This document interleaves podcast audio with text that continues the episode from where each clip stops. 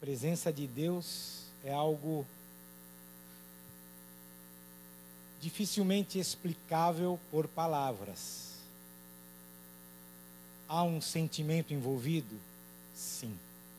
Mas vai muito além de um sentimento. É algo no espírito. É uma presença espiritual. É uma comunhão no Santo. É algo que só quem verdadeiramente nasceu de novo pode experimentar. Muitas vezes há um choro. E esse choro pode ser de arrependimento, quando nós reconhecemos que somos pecadores e o Espírito Santo, ele nos convence do pecado. E ao arrependimento segue-se um choro. Uma das bem-aventuranças que o Abimael citou na sua última pregação, a bem-aventurança dos que choram, ali é o choro do arrependimento. E os que choram, arrependidos dos seus pecados, Jesus disse, serão consolados. E esse consolo é o perdão. E quando somos perdoados, há uma resposta. Uma resposta imediata, que tem que ser uma resposta contínua, permanente na nossa vida. É dessa resposta ao perdão imerecido, ao favor imerecido, à graça de Jesus Cristo que se manifestou nas nossas vidas salvadora, como escreve Paulo a Tito, a graça de Deus se manifestou salvadora. E quando nós somos os objetos da manifestação dessa graça, há uma resposta. A partir de então, a nossa vida, ela tem que ser pautada, fundamentada nessa resposta ao perdão de Deus. Eu queria falar nessa manhã, refletir com vocês nessa manhã acerca dessa atitude, dessa resposta ao perdão de Deus. No Evangelho de Lucas, capítulo 7, nós vamos ler a partir do versículo 36. Esse é um texto peculiar a Lucas. Lucas, um evangelista diferente dos demais. Primeiro, porque ele era gentil, provavelmente nasceu na região da Macedônia que pertencia ao Império Romano, mas era uma cidade grega. Lucas era um gentil grego médico. A Lucas são atribuídos dois livros do Novo Testamento: o Evangelho, que leva o seu nome, e o livro de Atos dos Apóstolos. Juntos, o livro de Lucas, o Evangelho de Lucas e o livro histórico, que é Atos dos Apóstolos, representam 25% dos escritos do Novo Testamento. Ou seja, um quarto do Novo Testamento saiu da pena de um homem gentil, de um não judeu, que era um médico, que era um homem culto, e que tinha um senso de observação muito aguçado, típico, próprio daqueles que exercem a profissão da saúde. E Lucas, ele percebia detalhes que outros não percebiam. E Lucas narrou histórias que outros não narraram, inclusive parábolas de Jesus. Existem várias parábolas de Jesus que só se encontram no Evangelho de Lucas. E nós vamos ler um trecho que é um acontecimento, um fato histórico registrado por Lucas E no meio desse acontecimento, Jesus profere uma parábola que tem apenas três versículos, ela é curta, ela é aparentemente singela, uma parábola simples.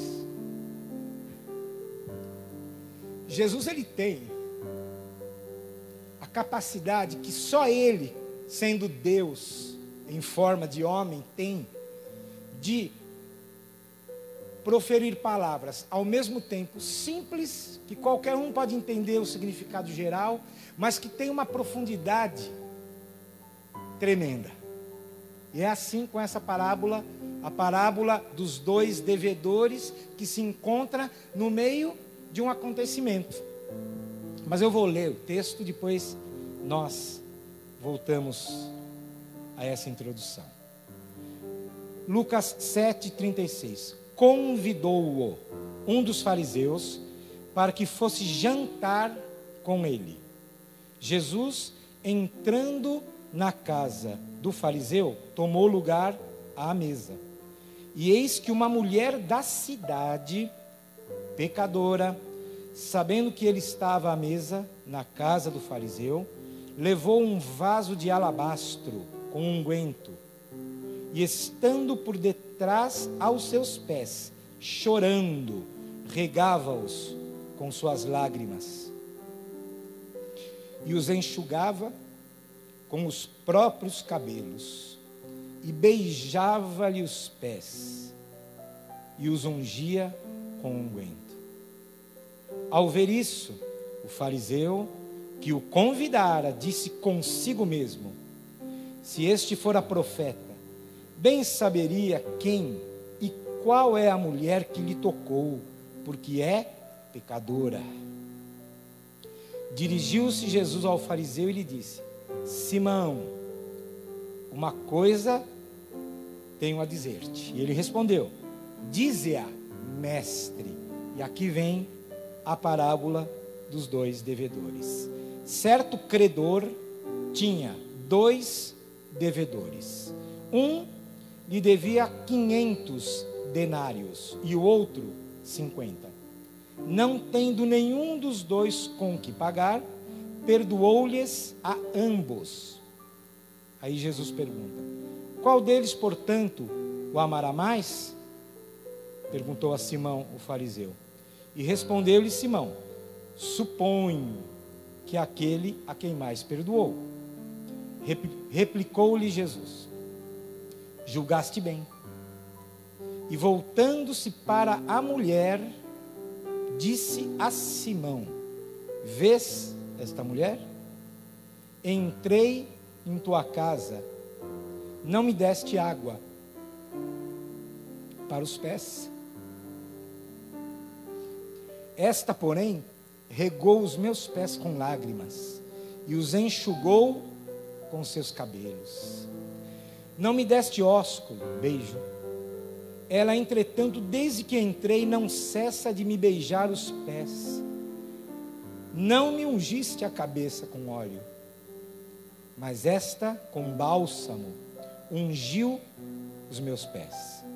Por isso eu te digo: perdoados lhe são os seus muitos pecados, porque ela muito amou.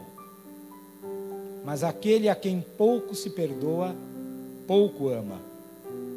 Então disse a mulher: Perdoados são os teus pecados.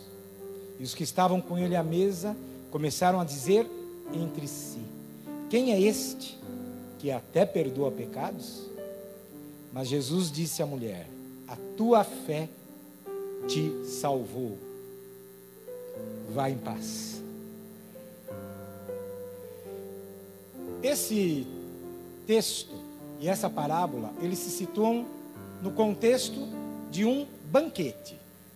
É, o texto começa dizendo que um fariseu, que depois é identificado pelo nome Simão, convidou Jesus. Então aqui nós temos um evento, um fato que provavelmente aconteceu após a pregação de Jesus numa sinagoga num dia de sábado. Provavelmente foi um almoço. O texto diz que ele convidou Jesus para o jantar, mas a palavra original significa convidou Jesus para comer, para participar de uma refeição. E geralmente os orientais, os judeus, eles têm o costume de fazer as suas refeições no pátio da casa, ao ar livre. Jesus havia pregado. Provavelmente esta mulher que era conhecida na cidade, que era conhecida por Simão e era conhecida também por Jesus, mas apenas é identificada como uma pecadora. O texto não diz que ela era uma prostituta ou que ela era uma mulher adúltera, porque aí você está denominando um pecado específico. A palavra significa que ela era uma mulher imoral, que vivia na prática do pecado e provavelmente ela era uma prostituta.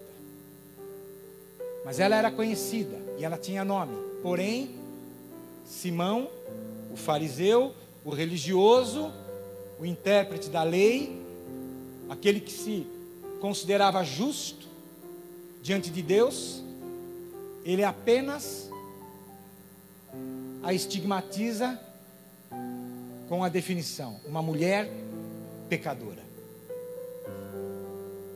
E é muito provável que essa mulher estivesse ali presente quando Jesus pregou, talvez nessa ocasião ou em outra, o texto não diz. E com certeza esta mulher foi alcançada pela graça salvadora de Jesus Cristo e ela se arrependeu. Alguns comentaristas se arriscam a dizer que ela talvez estivesse presente naquela ocasião em que Jesus disse: Venham a mim, todos que estão cansados e sobrecarregados, e eu os aliviarei. Tomai sobre vós o meu jugo